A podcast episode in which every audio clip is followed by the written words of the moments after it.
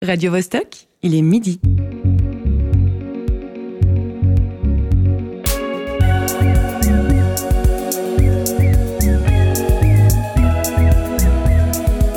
Midi bascule.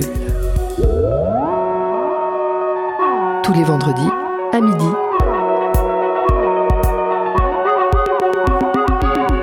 Nous allons vivre l'effondrement de notre civilisation. Et je peux vous dire qu'il n'y a aucune institution dans ce pays ou ailleurs qui n'est prête à, affronter ce qui va se passer.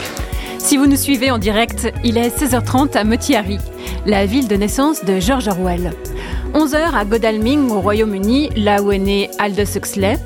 Et midi dans les studios de Radio Vostok à Genève, où nous enregistrons cette émission. Si vous nous écoutez en podcast, l'horloge peut indiquer tout et son contraire. On vient d'entendre un extrait de la web-série L'effondrement. Aujourd'hui, nous parlons dystopie. En régie, Alexis Rafaelov et Cyril Fay s'occupent du son. Moi, c'est Marie-Ève Musy. Bienvenue dans Midi Bascule. Les similitudes entre notre société actuelle et les mondes qu'avaient imaginés George Orwell et Aldous Huxley il y a plus de 70 ans sont troublantes. À l'heure des fake news, de la reconnaissance faciale, de la saisie fréquente de nos données personnelles, on ne sait plus vraiment si on vit dans le monde réel ou dans un roman d'anticipation. Un élément encore plus étrange qu'évoluer en pleine dystopie, c'est le succès de ce genre artistique. À l'apparition du Covid, quand une partie de la population était confinée pour cause de pandémie, le film Contagion a battu des records de téléchargement. Alors que certaines webcams prennent des images à l'insu de leurs propriétaires, la série Black Mirror a cartonné. L'adaptation du livre de Margaret Atwood, La servante écarlate, a tellement plu au public que les scénaristes écrivent actuellement la saison 6 de la série. Pourquoi cet attrait vers le sombre? Nos esprits sont-ils trop asséchés pour imaginer de belles utopies? Vu la tournure que prennent les événements sur la planète, comment éviter une catastrophe? Sommes-nous encore capables de créer un futur possible? Ce sont les questions qu'on va se poser aujourd'hui. Avec nous en studio se trouve l'écrivain, géographe et enseignant André Oretnik. Bonjour, comment ça va? Bonjour, ça va. Tu vas nous apprendre un mot nouveau, l'hypertopie. Tu es conscient que tu vas faire bouillonner pas mal de cerveaux dans l'heure qui suit? Je sais pas, je ne fais pas trop bouillonner, mais en tout cas bouillonner agréablement. Mais... Ah oui, bon alors, alors ça va. Nous recevons un deuxième invité, un artiste qui crée des récits dystopiques. Il s'agit de l'auteur et dessinateur de bande dessinée Benjamin Adam. Un téléphone est prévu avec lui à midi 22. Les chroniques du jour seront assurées par deux plumes entraînées, celle de José Lillo, ici présent. Tu nous annonces l'effondrement depuis notre, que notre émission a commencé il y a 15 mois. Ça va, tu seras pas trop dépaysé? Euh, je, non, mais je serais très en colère, euh, et très, très, très en colère. Pour changer? Voilà. Non, je, suis un garçon plein d'amour, mais là, je suis très en colère. Eh ben, on se réjouit d'entendre ça. La seconde plume est tenue par Olivier Mota. Ton papier est prévu en fin d'émission. Est-ce que tu veux nous mettre l'eau à la bouche? Ben, disons, on espère que si les cerveaux doivent bouillonner, ça va pas aller jusqu'à la combustion spontanée. Euh, je rebondis sur euh, sur ton premier constat, Marie-Ève. Euh, On vivrait, on vit, on vivrait en dystopie. C'est c'est culotté, hein, comme comme hypothèse. Alors, il faut vérifier ça, mais de de manière extrêmement scientifique. Tu as fait tes expériences. Voilà. Très bien. Pour contrebalancer tout ce cynisme, j'ai fait appel au ton jovial de Rachel Maisonneuve. Elle s'est penchée sur les solutions qui s'offrent à nous pour construire un avenir rayonnant. Elle est partie en stage de vie sauvage. Midi bascule. Pour se mettre euh, dans une ambiance dystopique, on commence cette émission avec un extrait audio du livre 1984 écrit par George Orwell. Winston se dirigea vers l'escalier. Il était inutile d'essayer de prendre l'ascenseur. Même aux meilleures époques, il fonctionnait rarement. Actuellement, d'ailleurs, le courant électrique était coupé dans la journée. C'était une des mesures d'économie prises en vue de la semaine de la haine. Son appartement était au septième. Winston, qui avait 39 ans et souffrait d'un ulcère variqueux au-dessus de la cheville droite, montait lentement. Il s'arrêta plusieurs fois en chemin pour se reposer. À chaque palier, sur une affiche collée au mur, face à la cage de l'ascenseur, l'énorme visage vous fixait du regard. C'était un de ces portraits arrangés de telle sorte que les yeux semblent suivre celui qui passe. Une légende sous le portrait disait Big Brother vous regarde. À l'intérieur de l'appartement de Winston, une voix sucrée faisait entendre une série de nombres, qui avaient trait à la production de la fonte. La voix provenait d'une plaque de métal oblongue, miroir terne encastré dans le mur de droite. Winston tourna un bouton et la voix diminua de volume. Mais les mots étaient encore distincts. Le son de l'appareil, du télécran, comme on disait, pouvait être assourdi, mais il n'y avait aucun moyen de l'éteindre complètement. Winston se dirigea vers la fenêtre. Il était de stature frêle, plutôt petite, et sa maigreur était soulignée par la combinaison bleue uniforme du parti. Au dehors, même à travers le carreau de la fenêtre fermée, le monde paraissait froid. Dans la rue, de petits remous de vent faisaient tourner en spirale la poussière et le papier déchiré. Bien que le soleil brillât et que le ciel fût d'un bleu dur, tout semblait décoloré. Au loin, un hélicoptère glissa entre les toits, plana un moment, telle une mouche bleue, puis repartit comme une flèche dans un vol courbe. C'était une patrouille qui venait mettre le nez aux fenêtres des gens. Mais les patrouilles n'avaient pas d'importance. Seule comptait la police de la pensée. Derrière Winston, la voix du télécran continuait à débiter des renseignements sur la fonte et sur le dépassement des prévisions pour le neuvième plan triennal. Le télécran recevait et transmettait simultanément. Il captait tous les sons émis par Winston au-dessus d'un chuchotement très bas. De plus, tant que Winston demeurait dans le champ de vision de la plaque de métal, il pouvait être vu aussi bien qu'entendu. Naturellement, il n'y avait pas moyen de savoir si, à un moment donné, on était surveillé. Combien de fois et suivant quel plan, la police de la pensée se branchait-elle sur une ligne individuelle quelconque? Personne ne pouvait le savoir. Ce roman d'anticipation a été publié en 1949. André Ourednik, comment il résonne aujourd'hui à tes oreilles? Ben, je pense qu'il a, il, prédit des choses, enfin, qu'on vit aujourd'hui avec une, peut-être une exception près, même si Orwell le pressent déjà pas mal dans ce roman-là, c'est que, euh, puisqu'en fait personne ne sait vraiment qui est le Big Brother, et puis à la fin du roman, il me semble, je me souviens, ça fait un moment que que je l'avais euh, lu, mais euh, le Big Brother se confond avec l'ennemi euh, auquel on consacre sa semaine de la haine, dont il est des questions dans, cette, dans cet extrait. Ce qui change un peu par rapport à cette figure-là même du Big Brother, c'est que je pense qu'il n'y a pas de... Enfin, les systèmes totalitaires à partir desquels Orwell écrivait, enfin, qu'il avait devant les yeux, mais il avait déjà prédit les choses avant, c'était bah, notamment Staline et Hitler. Enfin, il y en a d'autres qui sont venus après, peut-être Mao un tout petit peu plus tard, mais qui étaient des systèmes totalitaires quand même personnifié, enfin construit autour d'un culte de la personnalité, puisqu'on a aujourd'hui euh, une dystopie, enfin une tendance totalitaire qu'on peut qu'on peut constater aujourd'hui, c'est qu'il n'y a pas, en tout cas dans le monde, euh, disons appelons ça monde occidental, euh, qui n'est pas personnifié. C'est plutôt euh, on a plutôt affaire à une espèce d'appareil. Enfin, c'est une structure informatique. Euh, je pense par exemple aux réseaux sociaux euh, euh qui va dans la manière même dont ce système va, va, mettre en rapport les gens dans, dans, leur façon de communiquer les uns avec les autres, euh, va favoriser euh, la création de groupuscules de plus en plus orthodoxes euh, qui vont euh, expulser des gens pour anathème de l'intérieur de ces petits groupuscules. Il y a des, euh, il y a des, disons, la, la, semaine de la haine, c'est plutôt quelque chose qui, qui est généré par euh, par Facebook qui va essayer ou bien n'importe quel réseau social qui va essayer de faire du clickbait, enfin du, de, de maximiser ce qu'on appelle appelle en engagement sur, sur les réseaux sociaux. Du coup, euh, en fait, il va mettre en avant les les choses les plus polémiques qui vont le plus énerver des gens euh, alors soit dans un sens ou dans un autre soit ouais vous avez tellement vous avez raison euh, c'est vraiment affreux c'est horrible tuons l'ennemi. Ou alors euh, faire en sorte que les gens s'engueulent. Et, et les deux cas de figure font du engagement enfin c'est propre au, au, système parce que ça peut, le but final c'est de juste afficher de la publicité et puis de générer enfin de pouvoir aussi dire aux actionnaires regardez on a eu tant et tant de postes tant et tant d'utilisateurs. Donc en fait finalement la finalité du des systèmes qui génèrent des situations dystopiques, enfin qui organisent la société, qui font qu'il y a des, il y a, des, on, on, peut se sentir, je sais pas, persécuté, ou bien il y a une sorte de violence de la parole qui se, qui est, euh, comme corrélat de ça euh, une tendance des gens à faire très très très attention à ce qu'ils disent sur les réseaux sociaux, qui est, qui est déjà une expérience totalitaire. Enfin, ça, ça, ça y ressemble comme deux gouttes d'eau. Mais en fait, ce n'est pas généré par la volonté de euh, de mettre en avant une figure charismatique, le grand leader, quelque chose comme ça. C'est juste en fait le, le système qui informatique euh, dont l'algorithme va faire que les uns les autres, on génère nos, notre dystopie. Euh, alors, alors euh, donc on va reprendre un peu un peu depuis le début. Tu enseignes au collège des humanités de l'EPFL et euh, en représentation visuelle du territoire à l'université de oui. Neuchâtel.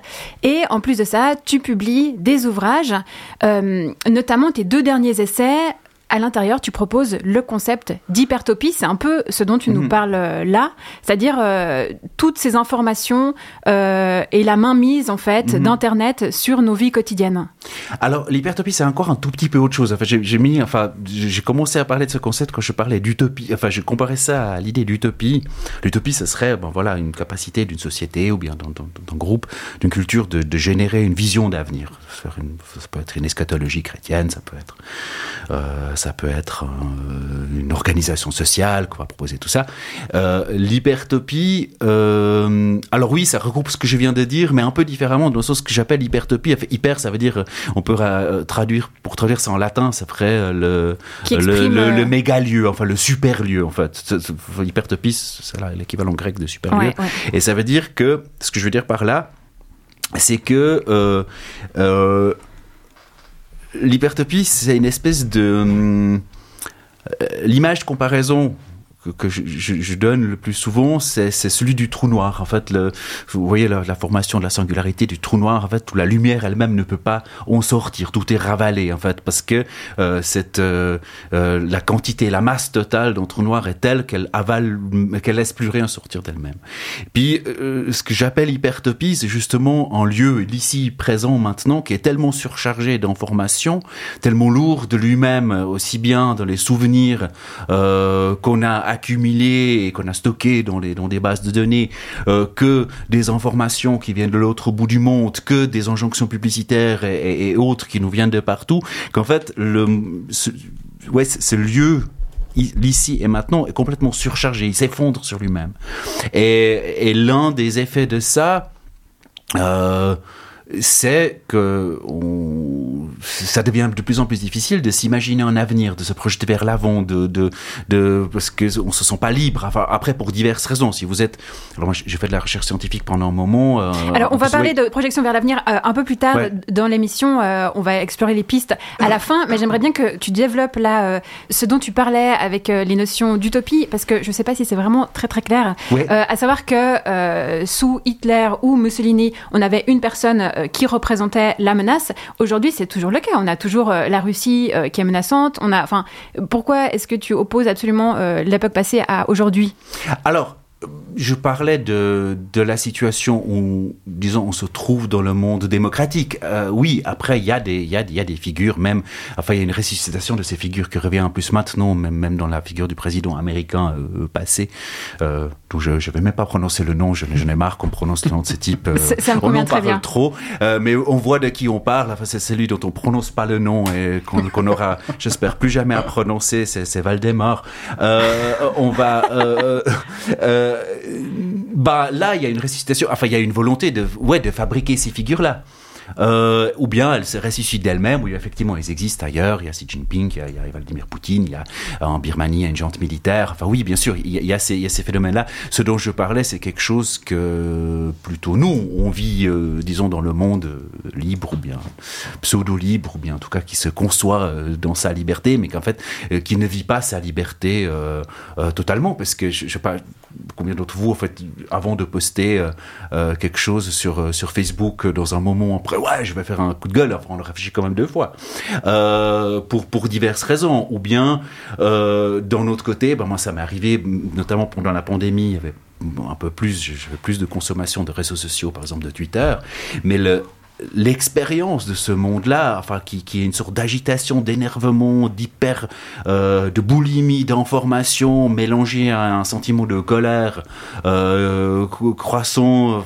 Enfin, on voit des trucs conspirationnistes qui apparaissent. On va dans le fil de quelqu'un, on se dit mais c'est hallucinant. Et puis d'un coup, on, se met à, à alors dans des conversations où on n'aurait même pas envie de s'engager. Tout qu'on s'y engage, on est en colère, on veut dire quelque chose, parce qu'on mais c'est stupide, je, je connais pas cette personne, je vois pas d'où elle vient. Et puis, en fait, je me rends compte, mais non, en fait, je, je suis juste en train de générer de l'argent pour, euh, pour, euh, euh, pour le, les actionnaires de Twitter ou de, Facebook en, en, perdant mon temps à, à, à, générer une dystopie collective. Et ça, je trouve que c'est ça une expérience que nous, on a euh, et qui est effectivement différente. Euh, si on prend l'exemple de l'Iran ou bien de la Russie, ben là, on est dans, tout à fait dans autre chose. Là, là, là a, enfin, pour l'instant, ça nous est pas encore arrivé que la, que, le, euh, que la police défonce notre porte et nous entraîne et peu nos, nos euh, les personnes, nos amis ne savent, nos familles ne savent plus où on est. Enfin, on encore, c'est une énorme chance qu'on qu ne vive pas ça, mais, mais on a, oh, et malgré ça, on arrive à, à générer une dystopie collective les uns pour les autres. Ouais. Effectivement. Olivier, tu avais envie de poser une question? C'est intéressant cette idée qu'il qu n'y aurait pas dans nos sociétés occidentales démocratiques de, de, de figures totalitaires, de figures euh, autoritaires, autocratiques. Euh, est-ce que, euh, quand même, du côté des grands capitaines des industries numériques, on n'aurait pas un peu des analogues de ces, de ces figures, de ces grandes figures charismatiques et autoritaires, ah, hein, ah. du côté des Jeff, des Elon, des Mark Il mm -hmm. y en a en tout cas un qui vient de -hmm. prouver, Elon Musk, que -hmm. pour ce qui est du management, euh, il savait faire preuve d'un autoritarisme euh, de première bourre. Hein. Alors lui, effectivement, tu le mentionnes, il fait extrêmement peur. J'espère qu'il qu ne, enfin, qu'il sera soumis quand même. Enfin, il, fait extrêmement peur dans le sens il y a, il y a tout un réseau d'admiration euh, autour de lui, et, il y a aussi effectivement des, des, des, des gens euh, bon, comme autour de, de l'homme euh, dont on va pas nommer le nom aujourd'hui. Euh, on voit qu'il y a des gens qui de façon tout à fait irrationnelle vont le défendre, trouver tout ce qu'il a fait euh, superbe. Il y avait un peu ça autour de Steve Jobs en temps alors que Mac quand même fait beaucoup de, de saloperies, enfin, on peut dire ça à l'antenne ici. mais mais, mais euh, ce personnage, euh, oui. Alors, ce qui fait peur, c'est qu'il y a des, il y a toute une, toute, enfin, il y a, beaucoup d'individus qui, qui, euh, qui montrent un dévouement quasiment messianique à l'égard de tel personnage, ça fait vraiment très peur. Parce que ça peut, ça peut glisser. Enfin, ça lui donne un pouvoir qu'il n'a pas à la base, mais en fait, cette espèce de dévouement individuel, il est énorme. Mais c'est un dévouement idéologique. J'ai vu parfois, alors si je reviens à mes expériences sur Twitter, des gens on, on, on, va revenir sur ces expériences euh, dans un petit moment, mais d'abord on doit écouter une musique. Ça marche. As, parce qu'il faut se détendre un peu le cerveau. Tu nous, tu nous as proposé d'écouter We Die and See Beauty Rain ouais. d'Isabelle Campbell et Mark Lanegan. We die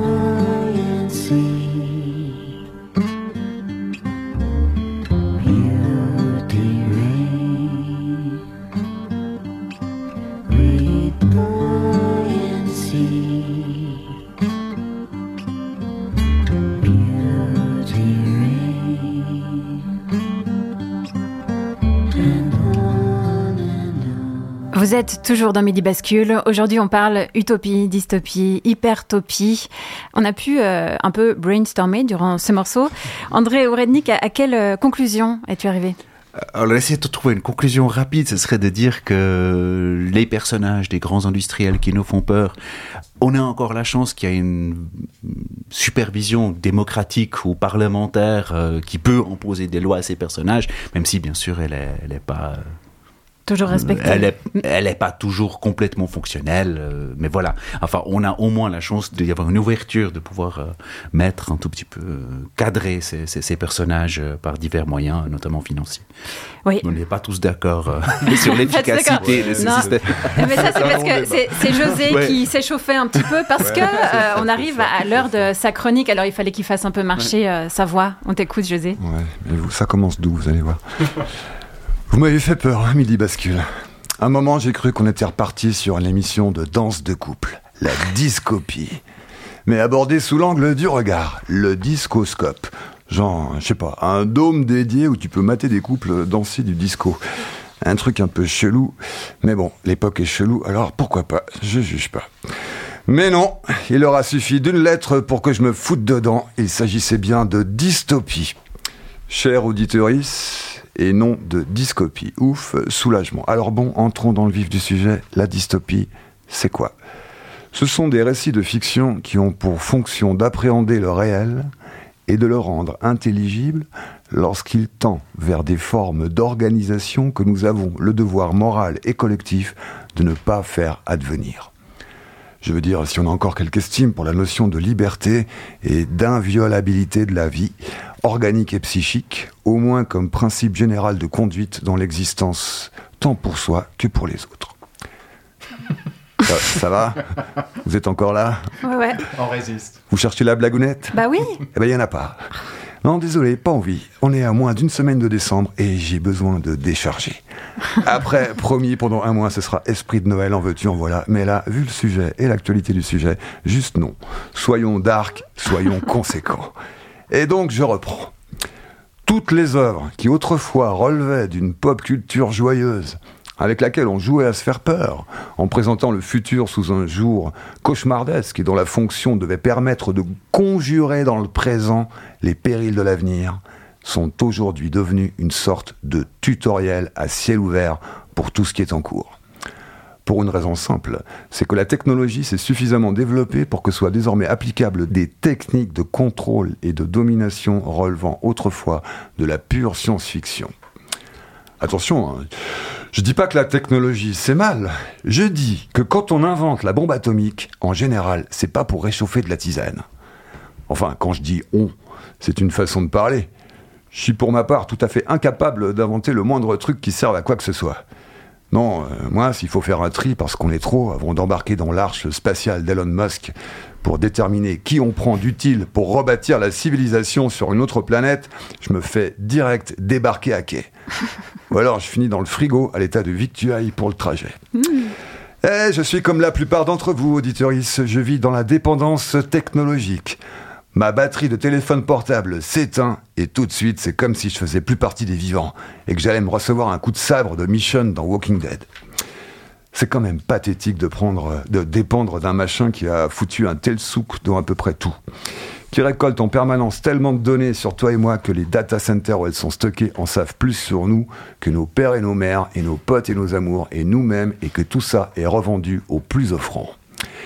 Si c'est pas du dystopique passé dans le réel, ça, si c'est pas du 1984 appliqué à la lettre, et ça s'arrête pas là. Dans le genre programme dystopique, Reworld Media, tu connais Le leader français des médias thématiques. La ligne éditoriale de Reworld, la fusion de la publicité et de l'information. Mmh, ça sent. Ça. Ouais. Mmh. Sa technique, le rachat à tour de bras de titres de presse en situation de précarité financière. Vous n'êtes pas sans savoir que depuis l'avènement du web, il y a une crise du modèle économique de l'information. Résultat, des monstres dystopiques comme Reworld naissent. L'info devient la com du produit que l'annonceur finance. Fin du journalisme. Après rachat, le même scénario se répète invariablement. Démission en masse des rédactions de journalistes tombées dans les mains de Reworld. C'est arrivé de façon spectaculaire avec Science et Vie. C'est arrivé la semaine dernière avec Gamecult, bastion majeur de l'esprit de fronde et de la presse vidéoludique critique depuis 22 ans, qui a héroïquement décidé de se saborder dans un live d'anthologie sur le net plutôt que de plier les chines. Big hug à Puyol et le père. Sanction de Reward, tous les journalistes ont été démis de leurs fonctions avant terme et priés de dégager en quelques heures de la rédaction avec pour ordre de ne plus y remettre les pieds. Ce qui était un site de référence incontournable pour les gamers va être converti en putaclic. Expression consacrée pour désigner un contenu dont le titre ou l'aperçu sont construits pour inciter au clic de manière trompeuse ou excessive et engendrer du fric et des profits à court terme tout en détruisant la marque du média racheté. Sur les réseaux sociaux, la violence des méthodes de Reboard a engendré un raz-de-marée de désabonnement du site et de ses flux d'actualité en, signe de solidarité et de soutien à la rédaction de Gamecult. Mais Reward n'en a rien à battre, puisqu'il ne vise pas un public critique euh, ni passionné, mais au contraire une clientèle façonnable, avec dans sa mire principale les plus jeunes et l'extermination du journalisme et de l'esprit critique pour les remplacer par du placement de produits. Le scandale de la mise à sac de Gamecult par Reward a beau avoir été relayé sur Libé, Le Monde, Canal, France Inter et à l'international, le secteur du jeu vidéo a beau générer des milliards et des milliards, sa presse critique est aujourd'hui en France à terre. Et c'est à très court terme la menace qui pèse sur la plupart des secteurs d'information. Euh, Je vous passe la censure préventive dont a été victime cette semaine Mediapart, mais rien que l'expression employée, censure préventive, indique bien que le caractère dystopique de la chose a fait son entrée dans la réalité. Alors je ne sais pas, cher auditoris, euh, si de là où vous êtes, vous mesurez l'ampleur de la catastrophe et de la transformation en cours du monde. Chacun de nous est désormais de l'obsolescence en sursis, à moins de vendre son âme à l'impérialisme dystopique. Je ne sais pas si c'est réac de dire ça, mais si réac signifie je suis pas très à l'aise avec le monde de merde actuel, ni celui qui vient, alors réac is the new cool, mes amis.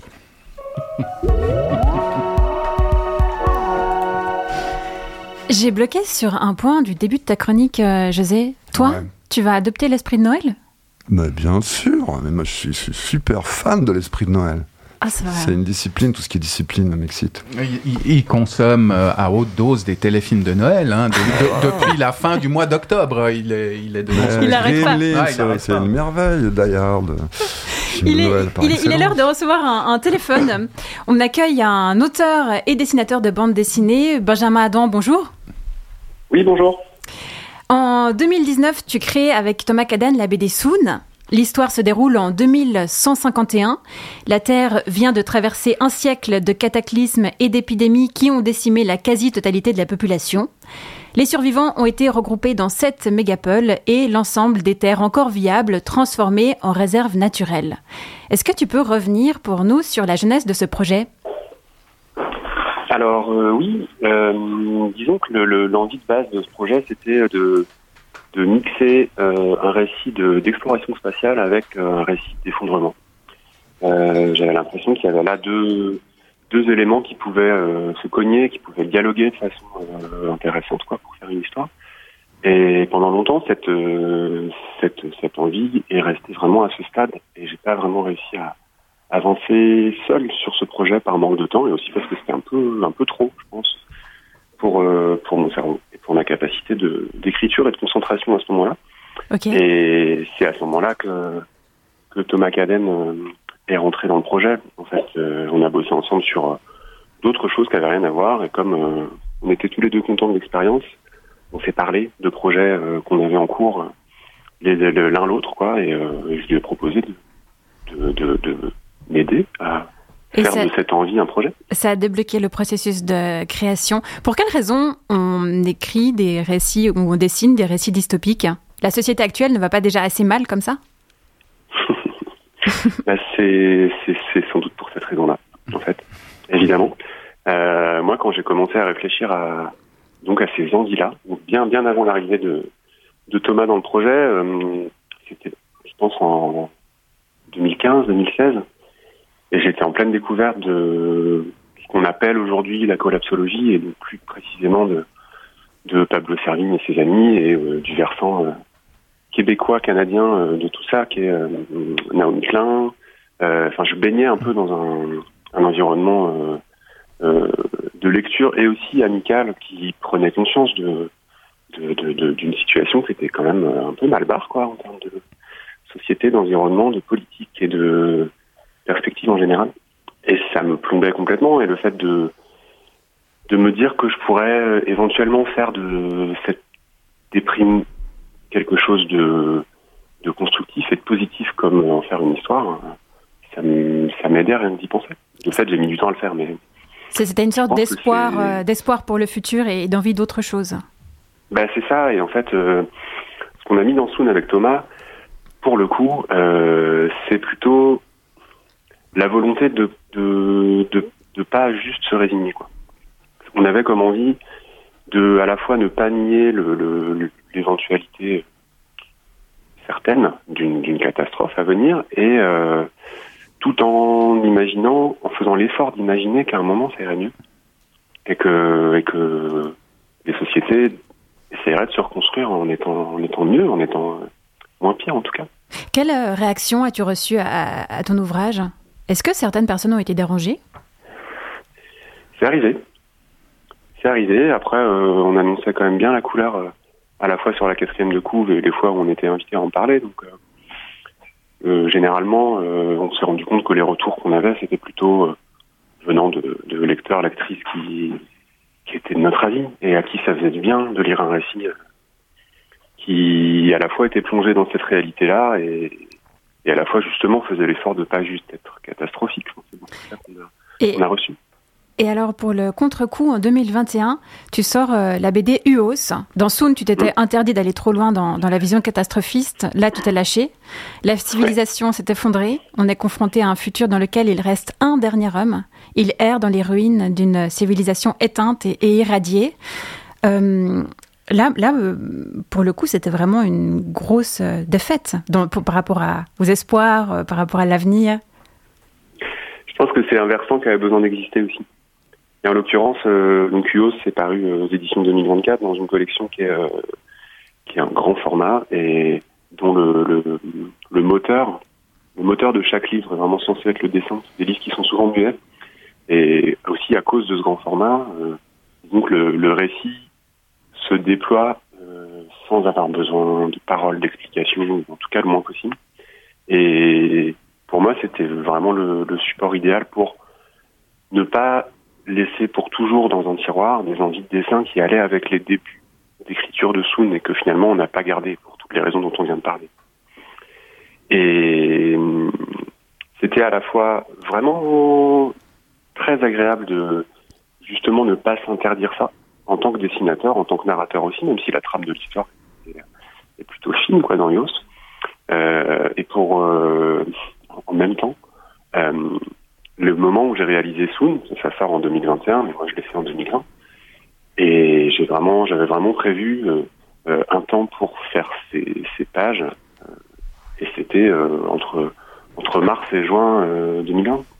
Donc au moment où enfin j'avais débloqué du temps pour dessiner ces grandes pages quand même un peu dépressives, euh, c'est le moment où on était tous confinés et où euh, on était inondé d'images de villes désertées, de, de, de, pour le coup vraiment de dystopie à ciel ouvert, même si une partie de tout ça s'est avéré faux, mais on, on a, je pense, un peu tous et toutes en mémoire euh, ces articles qui sortaient qui disaient des singes envahissent Venise, désertés par les habitants. Il y avait quand même tout un Mhm. truc qui était, ça débordait de partout.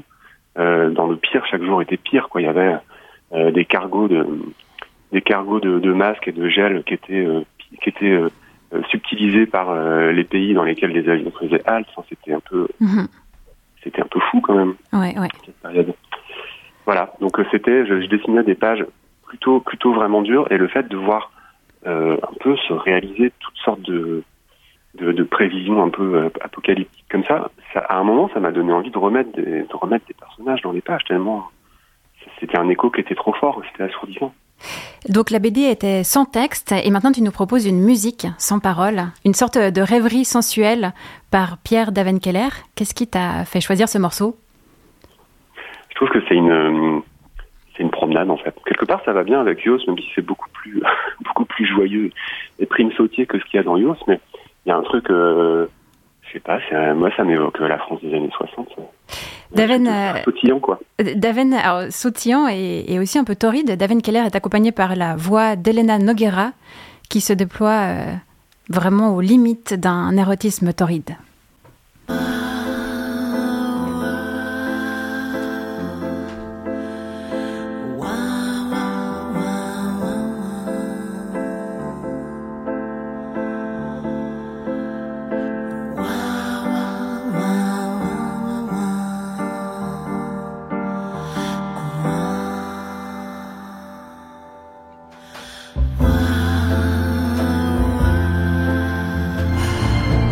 Êtes toujours dans Midi Bascule. J'adore revenir euh, sur cette voix suave. Spéciale euh, dystopie aujourd'hui. Mais je vous rassure, on arrive à un moment plus réjouissant de l'émission.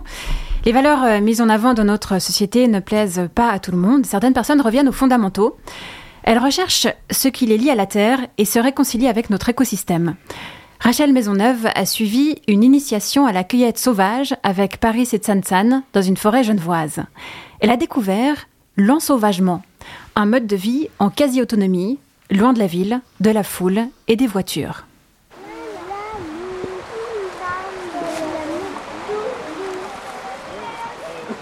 On fait une approche sensorielle. On commence par euh, observer avec les yeux, les mains, on sent et puis on goûte même. Je vous dis si c'est toxique. La plupart des animaux, en fait, c'est plutôt avec la bouche qu'ils vont explorer le monde, comme quand on est tout bébé. C'est dans la bouche que tu as le plus d'informations. Les, euh, lèvres sont environ 20 fois plus précises que les doigts au niveau du toucher. Donc, ce qui est doux pour les doigts, pour les lèvres, en fait, ça va être euh, vraiment rude. On arrive à sentir des détails beaucoup plus précis, avec la langue aussi, et le palais. Vraiment un petit laboratoire d'analyse. Nous, on a choisi de vivre euh, en partie ce mode de vie, comme les chasseurs-cueilleurs. On dort dans, la nature. Quand il pleut, on, met, un, toit. On fabrique un abri en, branches. On dort euh, sur le sol. Mais si c'est vraiment trop dur, on peut mettre des branches, de, de, des feuilles.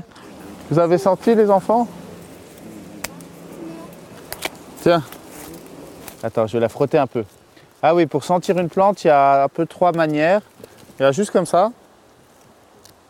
Il y a la froisser délicatement pour un peu euh, faire sortir le parfum. Et puis après, il y a vraiment l'écraser, c'est-à-dire vraiment casser les cellules, sortir le jus. Et selon les plantes, euh, comme ça, ça sent rien. Puis quand c'est cassé, ça sent fort. Enfin, même des parfums différents. Est-ce que, est-ce que ça sent quelque chose déjà? On fait la cueillette, on chasse les grenouilles, les escargots, les coquillages, les poissons, les écureuils. Ben Là, je parle de ce qu'on a déjà mangé. Qu'est-ce qui est essentiel quand vous partez vivre euh, en forêt euh? De quoi allumer le feu.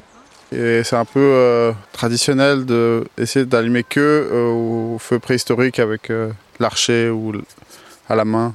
Là, c'est là, c'est le briquet aujourd'hui. Ouais, je l'ai laissé dans mon sac. En fait, à vrai dire, on, fait des, on, fait, on, a plusieurs modes de, sortie. Donc là, c'est ce qu'on appellerait un peu fixe. On dort même pas là, c'est vraiment une journée cueillette, mais sinon on fait des une nuit. Où là, euh, c'est vraiment euh, en première approche, premier pas dans la forêt. Donc on dit aux, personnes euh, prenez votre matelas, king size, la couverture, les coupes de champagne et mettez-vous dehors, voilà. Après, le format mobile, où là vraiment on s'allège déjà, c'est un peu le matériel dont, dont je te parlais. Après, il y a un format encore plus léger, où on part que avec du matériel à feu, les sacs de couchage et de quoi s'abriter de la pluie, et nos habits. Il y a même plus de couteaux, même plus de, euh, alors plus de briquets, plus de matériel, euh, plus de lampes de poche. euh, et puis après, il y a la formule un peu avancée, quoi, qu'on dirait agile, où là, on part que avec nos habits. Il n'y a plus de nourriture du tout, il n'y a plus de feu, il n'y a plus rien. Il y a une petite échancrure quand même à la base du pétiole la petite tige de la feuille là. Et voilà, c'est très très doux. Je dirais que c'est une des, rares plantes où si on a faim dans la forêt, on peut vraiment se rassasier sur un tilleul. Déjà il y a la quantité, puis c'est très doux. Alors que beaucoup de plantes sauvages ont quand même des saveurs très fortes. Je pense pour, pour nous, ce n'est plus un problème. Si un jour ça s'effondre, enfin, entre guillemets, je pense que c'est OK. On peut vraiment partir euh, dans les bois comme ça, même sans, sans voiture, euh, c'est OK. Bien sûr, ce sera un grand défi pour, euh, pour tout, pour tout- toute l'humanité, pour nous aussi. Mais il n'y a pas de peur. Le survivalisme, ce serait un peu survivre dans la nature, réussir à en sortir. Et nous, en fait, on veut vraiment refaire partie de la nature, redevenir une espèce comme les autres au sein de la forêt. Donc un terme qui est peut-être un peu plus juste, c'est le- l'ensauvagement ou le réensauvagement. Euh, redécouvrir un petit peu euh, l'écosystème, qu'est-ce que c'est, pourquoi en fait il dépérit, comment en faire partie, donc comment retrouver les clés de l'abondance Comment retrouver un mode de vie pour euh, que la vie refleurisse, en fait, tout simplement Je pense que c'est notre troisième ou quatrième sortie avec euh, Paris et Sansan. Ça a commencé l'année dernière. Euh, on avait envie de se reconnecter euh, au vivant, au végétal. On était intéressé de trouver des moyens de consommer en fait ce qu'on pouvait cueillir euh, simplement en se baladant dans la forêt et puis de pouvoir euh, l'utiliser au quotidien. C'est un peu les seuls en Suisse qui proposent des sorties avec enfants. Et on trouvait très intéressant cette possibilité de transmettre justement ces connaissances. Euh, que ça passe en fait de génération en génération, que ça devienne aussi une habitude pour eux. Comme nous, on l'a perdu cette habitude avec euh, nos vies un peu plus urbaines, de leur offrir cette possibilité de créer ce contact ou alors de l'avoir déjà depuis le début puis de jamais le perdre. Effectivement, c'est comment vivre aujourd'hui en intégrant ces connaissances qu'ont gardé certains peuples et ont gardé euh, certaines personnes ici, comme Paris et Sansan, euh, et en les mêlant à la vie réelle, entre guillemets, qu'on connaît euh, avec la technologie, euh, pour pouvoir euh, ben, ouais, trouver des meilleures racines. Paris, Oui, c'est quoi cette guêpe? Ça? Oui, Ah ouais, c'est une petite larve. larve. Je peux la manger ou pas? Oui. C'est vrai? C'est pour moi? Oh, tout, ces, tout, tout ce bon gras, le me- les, les meilleures protéines du, du règne vivant. Quelqu'un? Je veux priver personne. hein. C'est l'escargot Non, c'est une petite larve que j'ai pas identifiée. Elle bouge, hein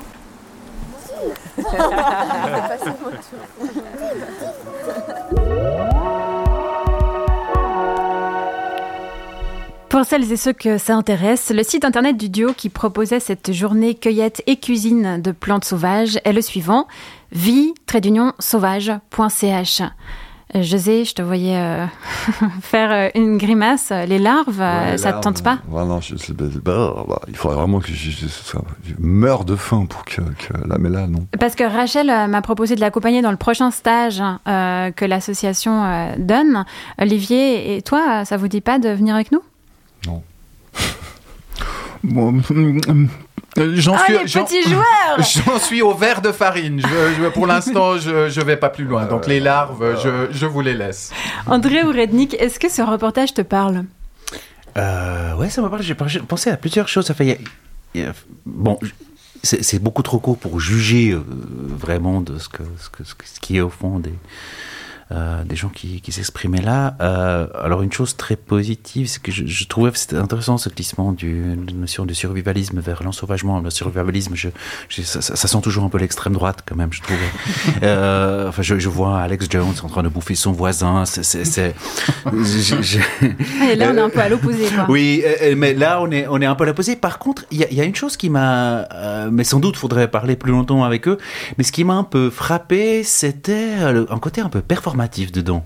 Euh, dans le sens où euh, il parlait du fait qu'il y a- comme il y a plusieurs niveaux. Quoi. Enfin, d'abord avec la nive briquet, après on va aller avec les vêtements, sans, avec les vêtements, après on va aller tout nu. Enfin, je- enfin, il y a plusieurs niveaux comme ça. Et puis, performatif dans le sens, on va mesurer un peu, on va... Ça, me fait Ah, penser... ah, moi j'ai pas ressenti ça. Moi j'avais Euh, l'impression que c'était pour pas effrayer trop les gens, que du coup il y avait des, des niveaux plus ou moins accessibles, parce que si Oui. tout d'un coup ils parlaient de- du stage juste avec les habits, les gens allaient pas venir en fait. Oui, oui, alors après, justement, ce côté, c'est un peu, c'est le même problème qu'avaient les, les Asiatiques quand, les, euh, quand les gens pratiquent les arts martiaux en Europe, euh, les Européens. Enfin, on, a inventé les niveaux de ceinture pour que les Européens puissent euh, sentir qu'ils avancent, alors que normalement, euh, enfin, c'est peut-être aussi une légende, mais euh, un maître d'arts martiaux arrivait dans la chambre de son élève, disait bon, maintenant c'est bon, tu as, tu as compris le, le premier kata, quoi. Puis c'est, voilà, tu, tu, tu as, tu, tu, tu pourras faire ça. Mais, mais, mais ces ceintures, on les a inventées pour nous. Puis là, ben, on a, on a inventé les niveaux. euh, Enfin, j'ai, ouais, je, ouais, ouais, là, je suis, euh, je suis ensauvagé niveau 1, quoi. Et puis, et puis après, euh, mais, mais, de- mais lui, il est 3. Puis, enfin, je sais pas, il y a un truc qui reste, enfin, enfin, ça reste énormément dans l'esprit de justement, de cette espèce de cadrage, quadrillage numérique, euh, de niveau, d'évaluation, des feuilles d'évaluation, de rapports, de trucs. Et pour moi, enfin, l'ensauvagement, c'est justement se débarrasser de ça. Enfin, quand je, parle, j'imagine l'ensauvagement, je vois plutôt la figure qui me vient à l'esprit, c'est dans Apocalypse Now, le, le euh, Kurtz euh, qui est, euh, qui a mangé énormément d'acide et qui sort de la boue et puis euh, qui, qui- qui est complètement déliré euh, au milieu d'un monde qui, le- qui le dépasse où il subit à la fois des hallucinations et la nature. Enfin là, enfin voilà, ça c'est un peu caricatural, mais disons. De toute façon, dans tous les apprentissages, il y a des paliers et, et des étapes. Et à partir du moment où on part de zéro et d'une société très urbaine, c'est normal d'apprendre petit à petit. Quelles seraient les autres pistes que tu proposes pour échapper à, à l'hypertopie?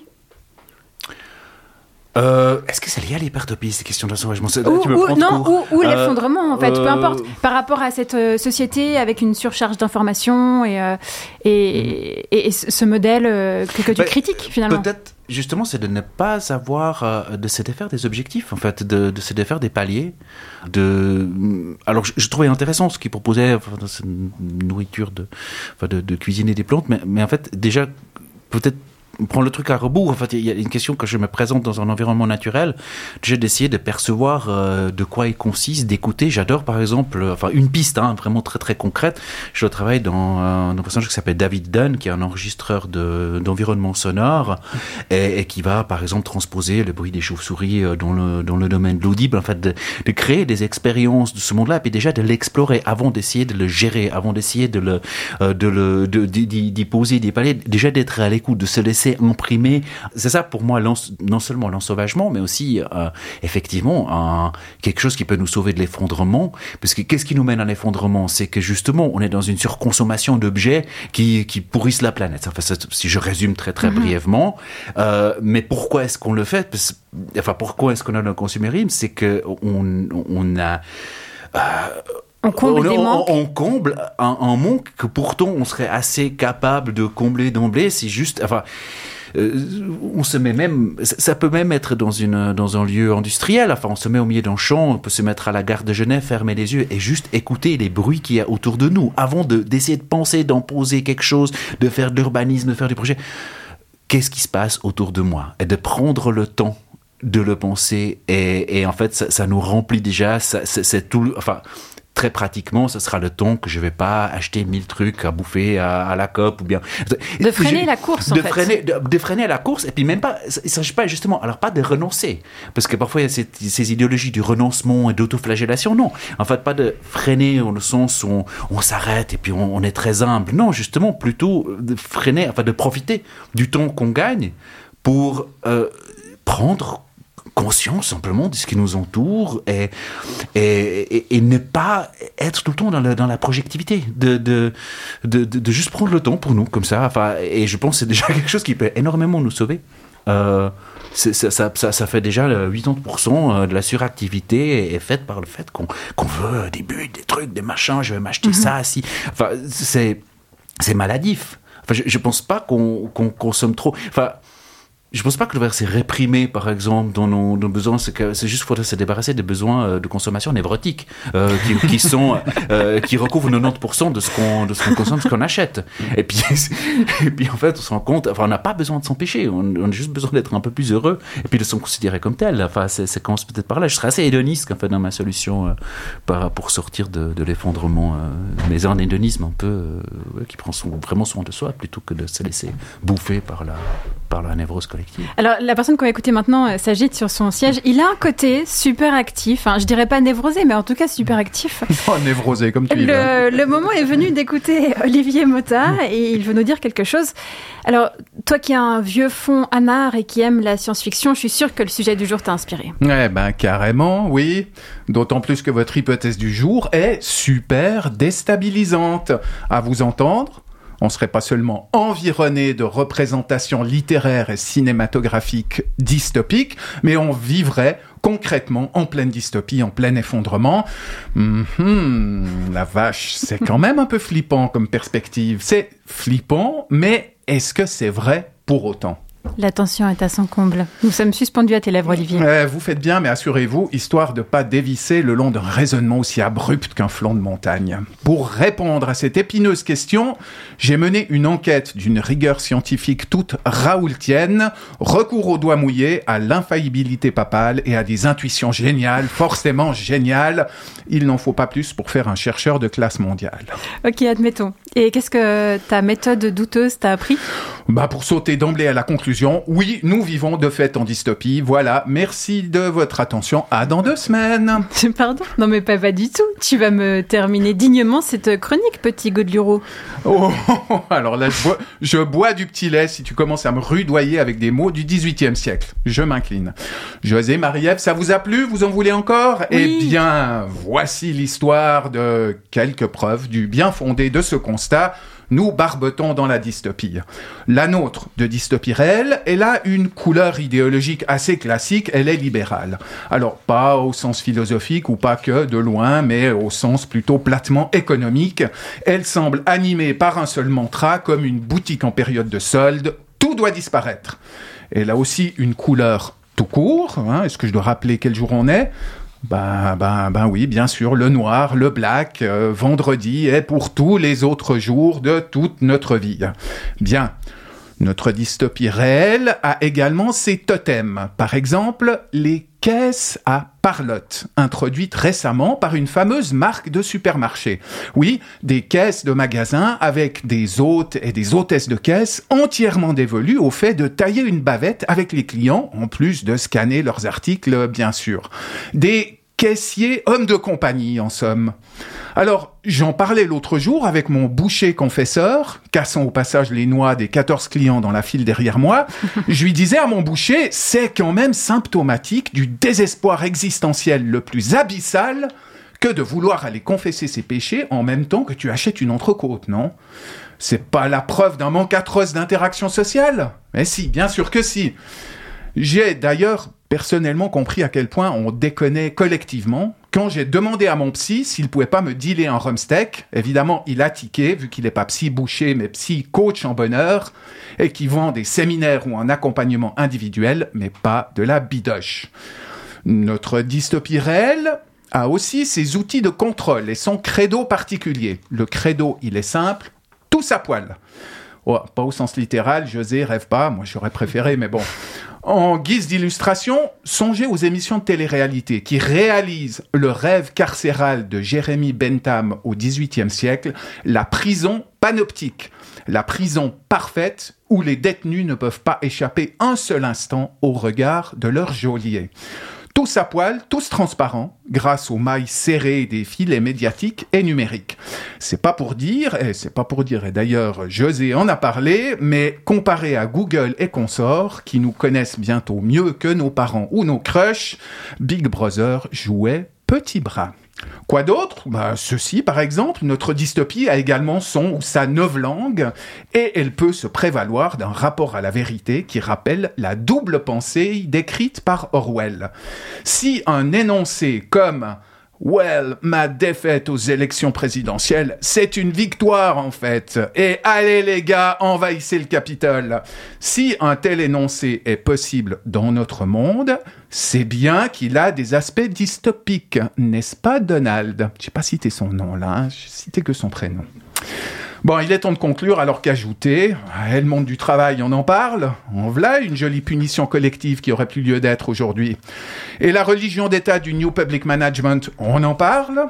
Et les coachs, les consultants en entreprise, vous avez déjà eu affaire à ce clergé? Ils sont géniaux. Les mecs, ils se prennent pour des apôtres et ils vont jusqu'à parler en langue. Alors, ils, ne parlent pas en hébreu ou en araméen, hein, mais c'est plutôt par acronyme pour euh, vendre leur, leur méthode à la noix et surtout pour cacher la fosse pélagique de leur inculture et de leur absence d'originalité. Ok, je vous laisse pour de bon cette fois-ci et oubliez pas, tout doit disparaître, pardon, tout va disparaître. Mais en attendant, il y a moins 50% sur les écrans plats au rayon miroir, mon beau miroir. Donc, profitez Merci beaucoup, Olivier. André Ourednik, j'aimerais revenir sur euh, quelque chose que tu as évoqué au, début de l'émission, puis je t'ai freiné. Donc là, c'est le moment. Euh, pour toi, le, souci principal est l'absence d'idéaux. On a perdu la capacité à imaginer un avenir. Comment est-ce qu'on peut la retrouver?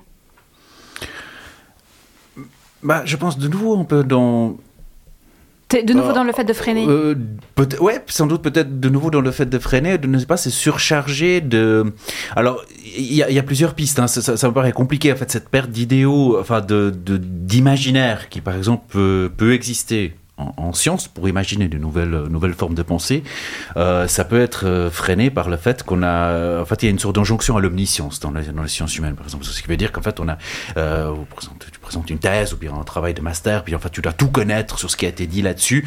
Puis c'est tellement vaste qu'en fait euh, on se on se noie en fait dans le livre. Et on n'ose plus rien proposer parce qu'on a on tremble de peur qu'on dira ah ouais mais ça ça a déjà été dit. Et puis en fait c'est égal. euh, déjà enfin, peut-être se débarrasser de cette peur, ça, c'est la première euh, c'est le premier stade de, de pouvoir euh, penser quelque chose, de ne pas avoir peur. Enfin, c'est espèce d'injonction à l'originalité. Ça, c'est du point de vue un peu de notre poids historique, enfin de, de- de la mémoire, et quelque chose qui nous empêche d'en- d'en- de s'inventer, d'inventer de nouvelles façons de voir le monde, euh, parce que on se dit, ben en fait, il faut être absolument original. C'est quelque chose que j'ai vécu vraiment très, très intensément dans, la, dans le monde argentin. Se libérer des injonctions. se libérer de ces injonctions-là, parce qu'en fait, quand on regarde réellement euh, dans, dans les euh, dans, dans la science, enfin, d- des choses qui ont été dites par les Grecs anciens, on les ressort sous un nouvel emballage euh, en, en- au XXe siècle. Donc, il y a cette peur, elle n'est pas à avoir. Bon, voilà, c'est libérer des injonctions. Euh, et euh, oui, ça serait une première piste. euh, se, Mais je pense qu'on va et rester se laisser porter par le hasard de par rapport au futur. Voilà. Alors, la deuxième, se laisser porter par le hasard. Très bien. Voilà, plutôt que par la. Croire euh, à l'univers et aux choses qui nous arrivent. Exactement. Merci beaucoup André Ourednik d'avoir euh, pris le train pour venir nous voir et d'avoir échangé avec nous. Merci à Benjamin Adam pour sa conversation téléphonique. De l'équipe, aujourd'hui vous avez entendu José Lillo et Olivier Mota, ainsi qu'un reportage de Rachel Maisonneuve. À la présentation, c'était Marie-Ève Musy. En régie, Alexis Rafaelov et Cyril Faye. Notre émission n'attend qu'une chose, c'est d'être partagée. Son podcast est disponible sur le site radiobascule.ch et sur les plateformes habituelles Spotify, Apple Podcast. Attention, Big Brother vous regarde. On se retrouve vendredi prochain pour un épisode sur la fluidité des genres. La semaine touche à sa fin. Je vous souhaite de basculer agréablement dans le week-end.